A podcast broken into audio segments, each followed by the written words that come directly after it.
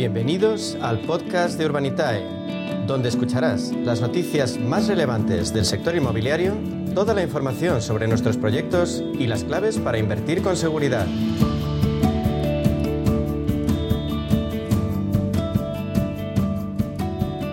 Saludar también a nuestro siguiente invitado, es eh, Sergio Arana, es eh, director general también de Real Estate en Urbanitae. Sergio, bienvenido, buenos días, ¿cómo estamos? ¿Qué tal? Buenos días, muy ¿Qué tal, todo bien? Encantado, estupendamente, con mucha actividad. Mucha Gracias actividad. A Dios. El sector eh, y la inversión inmobiliaria en Urbanitae sigue al alza, ¿no? Habremos hablado de, de, unas cifras de, del año 2021, del año 2022. Sí. ¿Cómo se ha cerrado el año, el 2022 pues para vosotros? En 2022 hicimos más de 70 millones de inversión y para el 23 tenemos mejores perspectivas. O sea que vamos a ver, hay que transmitir esperanza, ¿no? Pues sí, y positividad. Es. Y positividad, por Exacto. eso lo transmitimos aquí siempre Exacto. en esta mesa. Y saludamos también al eh, cuarto invitado, Borja Ortega, CEO de BNP Paribas Real Estate. Bienvenido, buenos días, ¿cómo estamos? ¿Qué tal? Muy bien, muchas gracias, todo? Elena. Encantado de estar aquí con, Igualmente. con vosotros. Muy bien. Eh, estaba leyendo esta mañana, eh, llevas eh, al frente de BNP Paribas Real Estate como en torno a dos años, han pasado muchas cosas.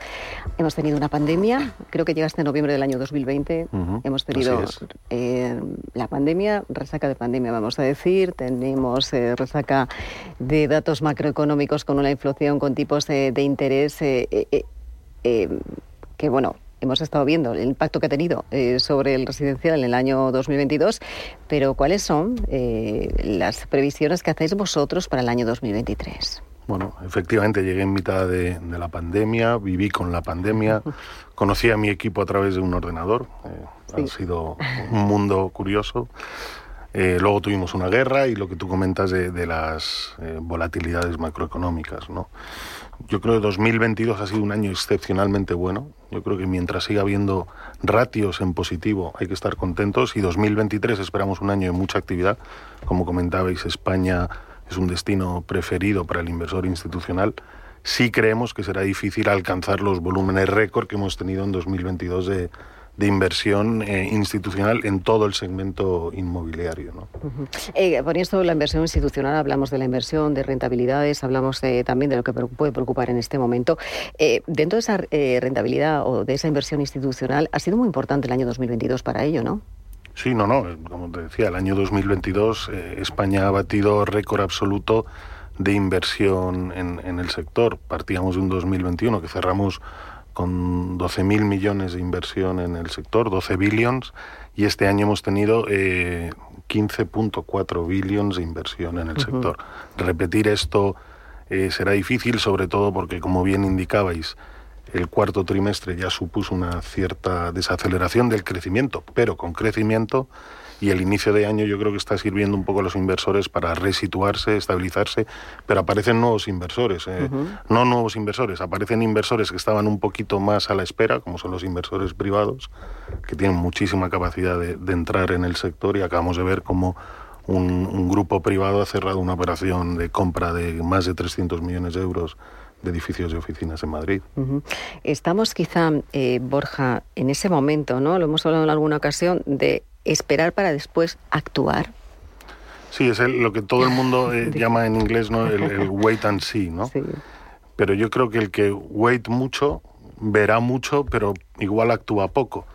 Y yo creo que es importante siempre mirar todo con perspectiva, no fijarse tanto en el, en el micro momento, sino analizar dónde estábamos, eh, dónde estamos ahora y dónde podemos estar. Yo creo que España ofrece una estabilidad inversora importante, eh, segmentos que tienen un gran potencial de crecimiento, como todo lo relacionado con el mundo living. -huh. Y aquí tenemos hoy eh, grandes representantes de, del sector, pero creo que es un mercado a explotar. Que seamos el cuarto destino preferido en Europa implica que es un muy buen sitio para trabajar, para vivir, para disfrutar. Y lo que hay que hacer es ser inteligentes y sacar provecho de eso. Uh -huh. Cierto que hablamos de que el sector inmobiliario sigue siendo un buen refugio ¿no? Eh, pues para, para, los inversores. Eh, ¿Lo seguirá siendo también en 2023? ¿O puede cambiar el escenario? No, no, a mi juicio va a seguir siendo un, un sector muy importante y refugio. Eh, al final yo creo que el inmobiliario, aunque te ofrezca unas rentabilidades a veces que pueden ser superadas por otros productos, uh -huh. pero al inversor, y me circunscribo por ejemplo al privado, le ofrece certidumbre. Eh, yo creo que el privado le cuesta a veces invertir en nuevas inversiones, lo voy a llamar así, como mm, basadas en tecnología, en moneda tecnológica, etcétera. El inmobiliario al final es un básico lo que voy a decir, pero a mucho inversor le gusta ver, sentir y tocar en lo que invierte.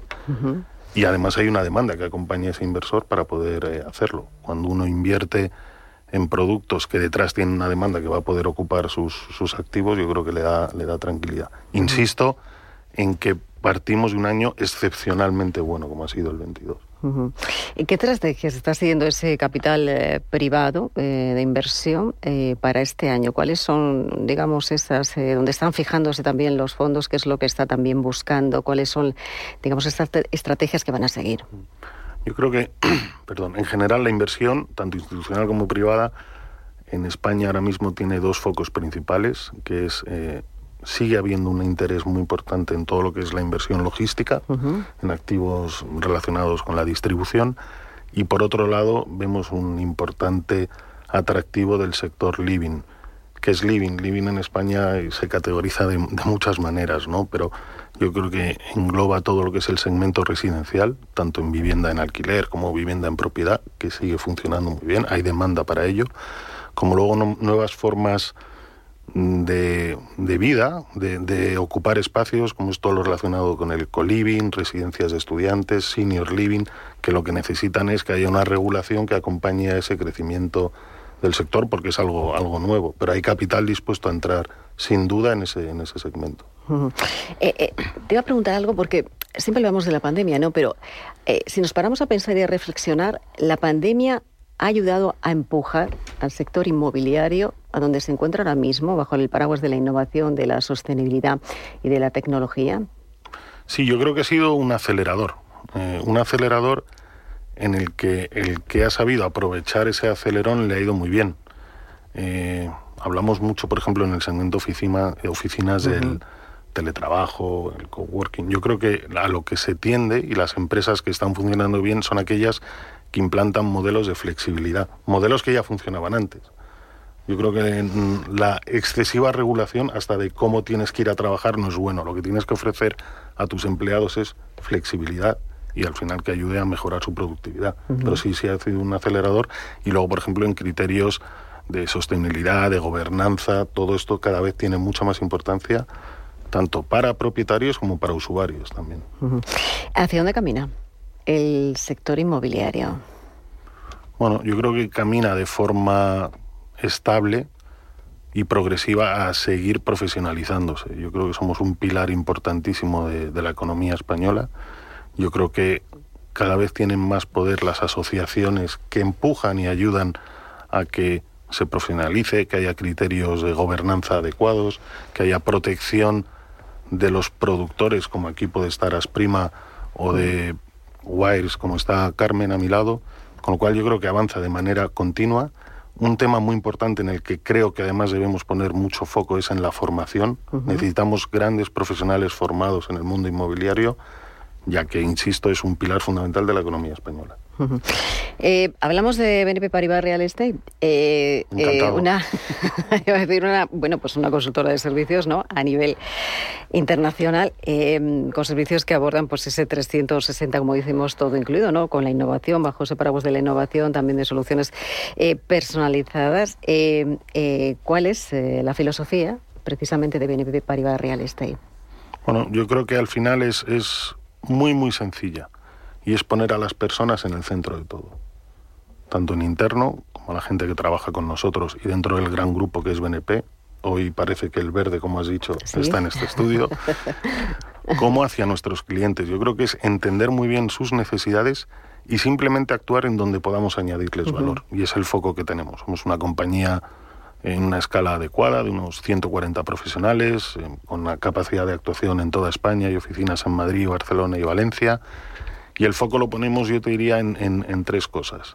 Servicios de consultoría y valoración. Creemos que entender bien, explicar bien a los clientes cómo tienen que hacer sus proyectos, cómo es el mercado español es, es fundamental y ahí hemos invertido muchísimo. Y adicionalmente, criterios de sostenibilidad, cómo aportarlos a los inmuebles para generar valor, mayor liquidez, etcétera. Y luego, sin duda, el área de transaccional en el área de inversión. Al final estar en un gran grupo, en el mayor grupo bancario europeo, el líder en banca de inversión, compitiendo con las compañías americanas dentro de Europa, bueno, pues hace que nos sintamos muy orgullosos, como digo yo, de ser europeos. Yo creo que es muy, muy importante. Eh, eh, España es diferente. Bueno, dentro del sector eh, inmobiliario, porque bueno, siempre nos queremos comparar ¿no? con el resto de países europeos, por ejemplo, y tenemos mucho que ofrecer, ¿no? Y a veces que... No, no, sin duda. Yo, yo, creo que tenemos la suerte de formar parte de una gran comunidad que es Europa, que hay que poner, poner en valor muchas cosas buenas que tiene Europa, una de las cuales, a mi juicio, es tener a las personas en el centro de todo. Pero España, además de eso, es la bomba. Porque tenemos sitios para vivir, disfrutar estupendos, poder trabajar disfrutando de la vida. Y luego un tema muy importante, y me voy al dato, somos más baratos que nuestros compañeros de Europa. Alquilar una oficina en Madrid es un, un 30% más barato que en Milán o en Barcelona. Y desde luego yo no tengo dudas de dónde preferiría trabajar. Y he vivido en Italia, me encanta Italia, pero no tendría dudas de dónde trabajar. Con lo cual eso, la demanda, el usuario lo entiende. Y frente a eso que hay que dotarle de servicios, de zonas adecuadas para vivir, de viviendas sostenibles, adecuadas, porque la demanda además va cambiando mucho. Y no es para nada lo que la gente no voy a decir mayor, ya con, experiencia, como yo, eh, puede demandar de la gran demanda que, que, exigen la gente, no ya los millennials, gente de 30, 35, que tiene un modelo de vida totalmente distinto al nuestro. Eh, bueno, voy a abrir la mesa de tertulia también. Eh, Carmen, estabas, bueno, escuchando, estamos hablando de muchas cosas, hablamos del, sector inmobiliario y todos los desafíos que tiene el año 2023. no hemos hablado desde el año pasado, pero claro, no sé si ha cambiado el escenario, ha cambiado mucho. Bueno, Muchas gracias de nuevo. Estoy súper de acuerdo con todo lo que ha dicho Borja.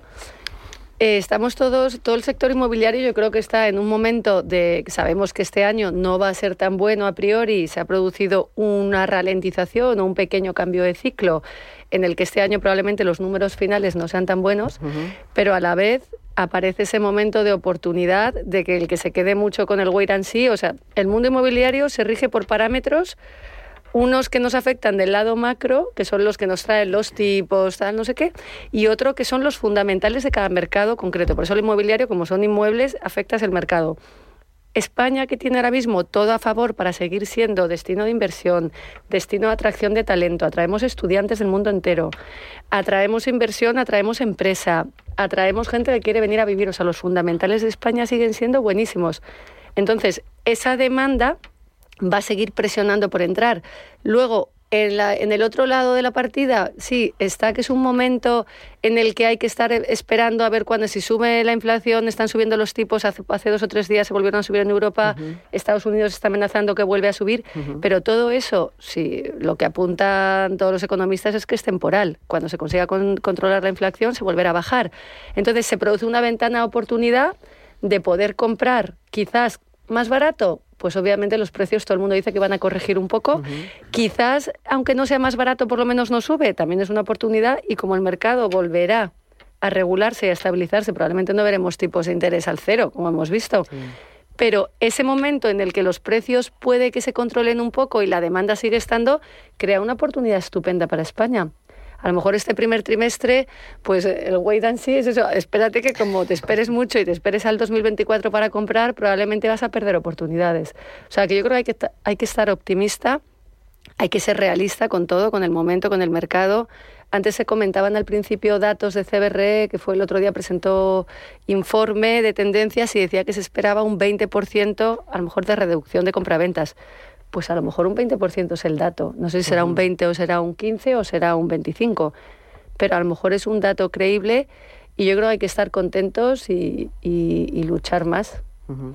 Será el, dato, como bien decías, de, corrección del mercado. ¿no? ante la situación entre la que nos encontramos. Claro, es que ahora.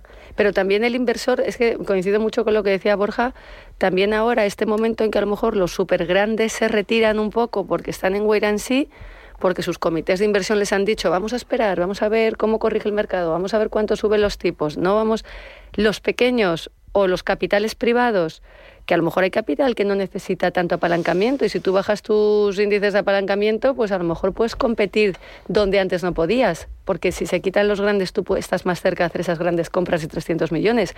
Y hay mucho dinero en el mercado no ha hecho más que subir. Ahí sí que no tengo el dato exacto, a lo mejor Borja lo tiene, del porcentaje del dinero del mundo que va destinado a inmobiliario. Estamos en el 10%. De todo el dinero que se invierte en el mundo, el 10% va a inmobiliario. Sigue siendo un valor no solo refugio, sino mm, las rentabilidades de inmobiliario no son las de la bolsa, no es tan volátil. Entonces eso da mucha seguridad. Borja. Los datos, decía, no sí. dato. Estábamos en el 10. El, inmobiliario siempre se ha considerado dentro de las inversiones alternativas. Mm. Como dato, en el año 97 la inversión alternativa en el mundo institucional era un 2%. Y en el año 2020 eh, llegamos casi al 20%, de la cual el real estate, no recuerdo si era un 10 o un 11%. ¿Hay campo para crecer? Sí, pero un 11% de toda la inversión mundial es muchísimo dinero, ¿eh? es muchísimo. Carolina, entramos aquí hablando, bueno, hay muchas necesidades, hemos puesto sobre la mesa muchos asuntos, hablamos de la formación, hablamos de la necesidad de generar vivienda también para los, eh, los más jóvenes, es un debate abierto en el que siempre hablamos, pero la demanda no, no, coincide con la oferta. Esto es así, eh, seguimos siendo y hablando de lo mismo durante mucho tiempo, pero yo no sé si esto se puede corregir, alguna manera de corregirlo. Hombre, no es que se pueda, es que se debe corregir, porque si no el desequilibrio cada vez es mayor y la brecha cada vez es mayor, ¿no? Eh, como bien han estado comentando Borja y Carmen, es que además en, España tenemos, hemos tenido durante estos últimos 10 años una situación eh, excelente para atracción de la inversión, ¿no? O sea, pero excelente, pero externa realmente a nuestra gestión y eficacia en la, y eficacia en la gestión. Una es eh, bueno, el país que hemos construido, ¿no? O sea, el, tiempo, el sol, las playas, las infraestructuras, eh, las prestaciones sanitarias. Y otro es, bueno, pues las políticas monetarias expansivas que hemos tenido estos años, que al fin y al cabo han empujado un poco eh, eh, la inversión hacia el inmobiliario, ¿no? Porque sin hacer muchos números y sin ser muy eficiente y muy productivo, realmente eh, pues te salían mejor los números invirtiendo en el inmobiliario que en cualquier otro tipo de inversión, ¿no? Con tipos de interés cero.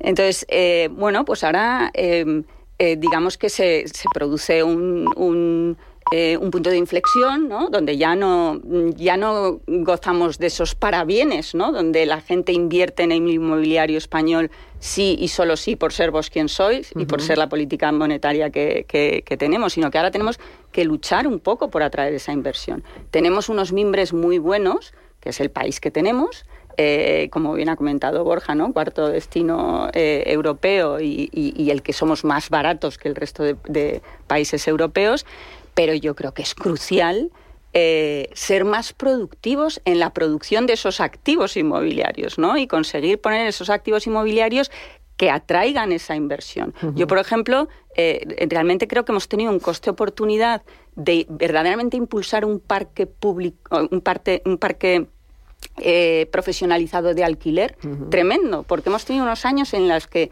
era muy fácil atraer la inversión al Build to Rent. ¿Qué ha pasado? Que nuestra normativa, nuestra tramitación ha, espantado la inversión.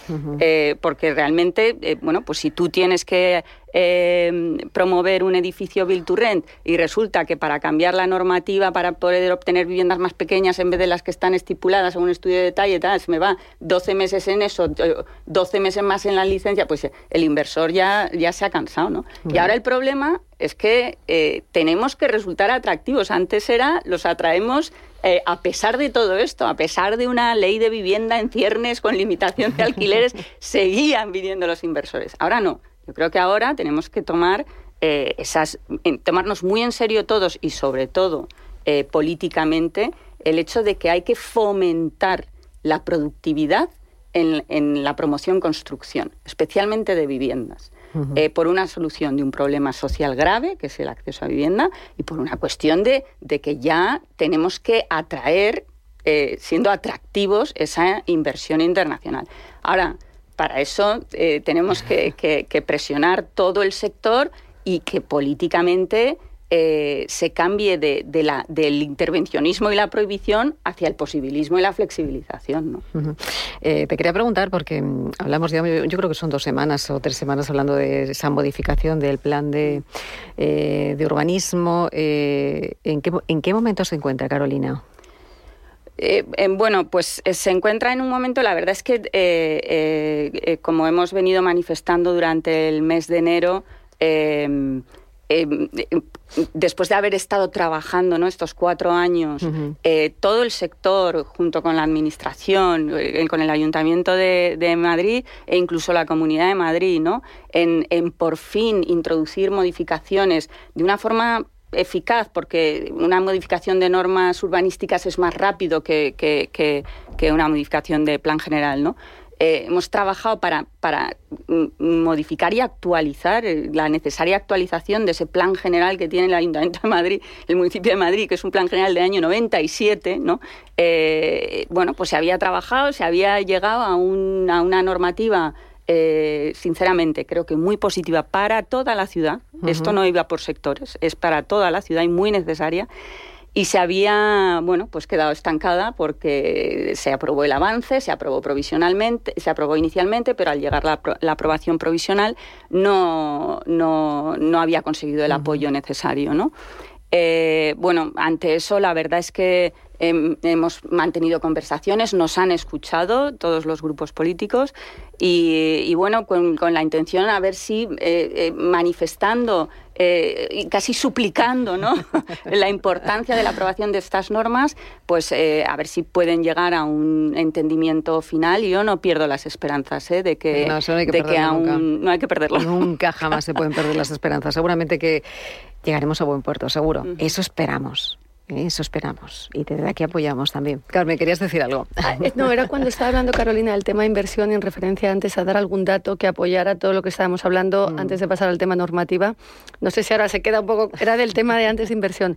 Mira, por dar datos, eh, solo la, por ejemplo, uno de los mundos que está llegando mucho dinero a España, ¿no? que es el, todo el capital LATAM, que todo el mundo lo ve, están los números, el ICEX sacó sus últimos datos de 2021 eh, se habían invertido 1.444 millones en España, capital LATAM, el 58% era solo mexicanos, o sea, pero había mucho, todos los países, ahora mismo está incrementando muchísimo Perú, Chile, un montón de países. Nosotros, por ejemplo, y aquí no por barrer para casa, pero eh, Impar Capital, donde yo estoy, que recibimos mucho capital LATAM a invertir, ahora mismo, otro de los datos clave, porque para que veamos que hay sitios que aunque el mercado corrija, les sigue interesando porque hay una convulsión, por alguna manera, en Latinoamérica ahora mismo hay una situación política complicada, hay mucho, hay mucho capital saliendo, mucho patrimonio saliendo. Somos el segundo destino de inversión después de Estados Unidos, o sea, de todo el capital latinoamericano. Primero eligen Estados Unidos y el segundo destino del mundo entero es España. ¿Cómo no vamos a aprovechar esa oportunidad? Además, España nos hemos convertido en la puerta de Europa. O sea, ¿cómo no vamos a aprovechar esa oportunidad? Digo, como sector. Sí, que el capital institucional se para, pues todo ese capital necesita salir porque es lo que llaman ellos asset preservation, ¿no? Que es como decir casi, es que yo tengo que salir porque si no se destruyo patrimonio. Toda esa potencialidad de llegada, si, si, llegó en el 2021 ICEX, me imagino que publicará el dato 2022 en breve, seguramente es mucho más. Había aumentado un 44% en un año desde el año anterior, o sea, 2020 2021. Creo que hay grandes oportunidades para atraer ese capital. Somos la puerta de Europa, hablamos el mismo idioma, somos un país que acoge, deberíamos ser capaces de traer todo ese dinero, mucho ese dinero está viniendo al living, porque, porque son los fundamentales y atraemos talento y atraemos población, pues primera necesidad, vivienda. Y atraemos inversión, te iba a decir, eh, quería meter ya en esta conversación a, Sergio Arana, eh, director general, decíamos, lo presentábamos de Real Estate en Urbanitae. Eh, hay ganas de inversión, hablamos de esas cifras del año 2021, del año 2022, decías que las previsiones eran muy buenas para el 2023 el capital de los pequeños eh, ahorradores, inversor, en el inmobiliario, eh, sigue estando eh, con una ferocidad, te iba a decir, muy importante. Sí, nosotros, es lo que vemos, o sea, por, por, dar algunos datos que centren el, digamos, la explicación, tenemos en el año 2021 hicimos 32 millones de inversión, en el año 2022 73 y nuestro objetivo para este año es doblar, ¿no? Y gracias a Dios hemos arrancado el año con, con buen pie de, de, los proyectos en los que nosotros invertimos, que nuestro ticket máximo por eh, cuestiones regulatorias es de 5 millones de euros, más del, del 60% es capital de pequeño inversor, gente que desde 500 euros ¿no? eh, puede empezar a invertir. Y, y, vemos que hay un apetito tremendo. O sea, proyecto que sacamos, proyecto que se financia en, en minutos, ¿no? Eh, tenemos más de 70.000 pequeños inversores registrados que reciben información de todos los proyectos y la demanda es de ir a más cosas, ¿no? Hasta ahora casi todo lo que hemos hecho ha sido invertir en, promoción de obra nueva, pero hay demanda, por ejemplo, para invertir en activos en rentabilidad, eh, para hacer a lo mejor producto también más exclusivo en, costa, ¿no? Levante, Costa del Sol, eh, Baleares. Entonces vemos, vemos apetito y el pequeño inversor, que muchas veces es quizá desde el punto de vista financiero menos sofisticado ¿no? y tiene el dinero en el banco o, algo metido en bolsa y a ver qué pasa, efectivamente decía Borja antes ¿no? que, que, la gente quiere ver y tocar ¿no? y ver cómo evoluciona un proyecto, cómo avanza la obra, cómo van las ventas, etcétera y, vemos que el inmobiliario gusta mucho, ¿no? Y tenemos un ratio de conversión de gente que conoce esta posibilidad, gente que se suscribe y luego empieza a invertir muy elevado, ¿no? Esto te iba a decir, eh, Sergio, significa mucho, ¿no? Porque oportunidades para invertir, hablamos de la inversión, hay. En España hay muchas. Lo que ocurre es que hay que encontrarlas y saber dónde están. Yo creo que es verdad que el modelo, vamos, en general hay oportunidades de invertir en, yo te diría que en casi cualquier eh, tamaño de inversión, ¿no? Pero es verdad que el modelo nuestro propicia que el pequeño promotor local o mediano promotor regional, que, a veces no puede tener acceso a capital más institucional, pues con nosotros se encuentra cómodo, ¿no? Y, no tienen probablemente los fondos propios suficientes y asociándose con nosotros, pues pueden acceder a oportunidades de desarrollo que, de otra manera no hubieran podido hacer, ¿no? ¿Cómo se elige un, proyecto dentro de, vuestra plataforma Urbanitae para que sea un proyecto de inversión? pues a ver, eh, por un lado está el, tamaño de inversión, o sea, hacemos cosas que van entre el millón y los 5 millones de euros de inversión nuestra, luego aparte está la inversión del, del promotor o del sponsor y, el eventual apalancamiento bancario, ¿no?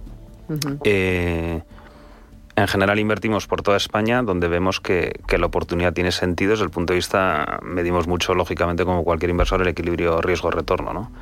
Eh, no pedimos retornos eh, a lo loco, pero sí que esté bien ponderado. ¿no? Ahí se hablaba antes de, las administraciones públicas, nos gustaría eh, pues que todo el mundo en las licencias, por ejemplo, fuese más ágil, ¿no? porque eso le añade un componente de riesgo a los proyectos que luego implica que se le exija más rentabilidad. No nosotros, sino los inversores que vienen con nosotros. ¿no? O sea que en Madrid, por ejemplo, pues eh, la aceleración de las, de las tramitaciones de las licencias está propiciando que haya más demanda de inversión en Madrid. ¿no? Entonces elegimos, hacemos un análisis desde el punto de vista técnico, eh, urbanístico, comercial, financiero, en fin, nos estudiamos los proyectos desde todos los ángulos, el equipo nuestro, y, al final, aunque parezca una obviedad, el, casi el criterio es yo pondría mi propio dinero en ese proyecto, sí, pues entonces vamos adelante.